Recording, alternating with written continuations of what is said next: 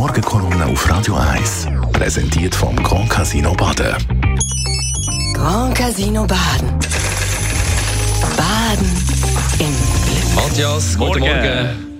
Guten Morgen miteinander. Es ist der Morgen, nachdem der Bundesrat Albert Rösti den Wolf zum Abschuss freigegeben hat. Ja, es gibt sogar in der Schweiz Themen, die sind emotionaler als die Energiewende oder die Europapolitik. Und das ist eben, wie gesagt, der Wolf. Nach der 10 Millionen Schweiz kommt jetzt die Angst vor der 300 Wolf-Schweiz. Gestern hat der Bundesrat Rösti das vorerst gestoppt und den Wolf zum Abschuss freigegeben. Ein hoch emotionales Thema, von dem bereits seine Vorgängerinnen Somaruga und Leuthard zurückgeschreckt sind.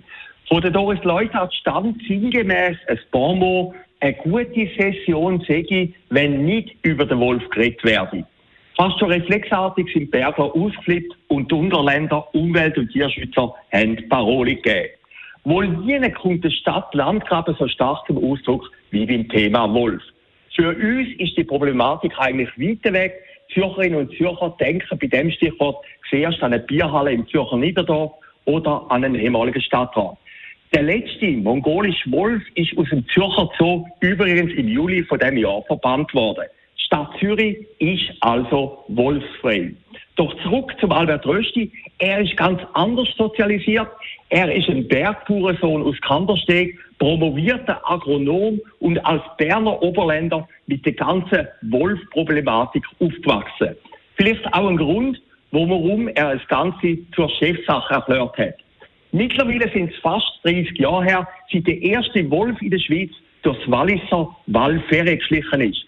Aber bereits 2020 hat es in der Schweiz elf Wolfsrudel gegeben und etwa 112. Heute sind schweizweit bereits 32 Rudel und 312.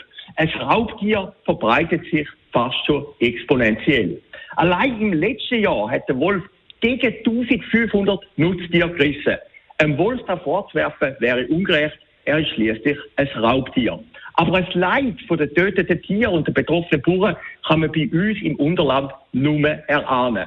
Und darum ist der gestrige Rösti-Entscheid zur Regulierung vom Wolfbestand sogar aus der Perspektive von einem Städter wohl, vorsichtig Ausdruck, nicht ganz falsch. Es geht dabei nicht nur um zwölf Schöf oder Schöfer, sondern auch um ein Verständnis gegenüber der Bergbevölkerung und den Bauern. Der Thomas Ecker, der Direktor vom Schweizerischen das Berggebiet, sagt gegenüber dem Tagi heute, er sei erleichtert. Nach Jahren der Blockade werde endlich gehandelt. Für den Albert Rösti noch einen angenehmen Nebeneffekt. Er hat sich können als Macher positionieren. Umsetzen müssen das Ganze eh Kantone. Die Morgenkolumne auf Radio 1. Vom persönlichen Verleger und Chefredakteur Matthias Ackeret heute Abend wieder zu hören in der Sendung Shortlist. Wir reden über Aline Rede, die Fraktionspräsidentin von der Grünen, die zusammen mit der Partei im Bundesrat sitzt. Dann der Filippo Lütenegger, der Stadtrat, der Kantonalpräsident von der Zürcher FDP werden. Und Gianni Infantino, der FIFA-Präsident, vergibt die WM 2034 an Saudi-Arabien via Instagram-Account. In der Shortlist die drei Namen, die drei Köpfe nach der 6 News.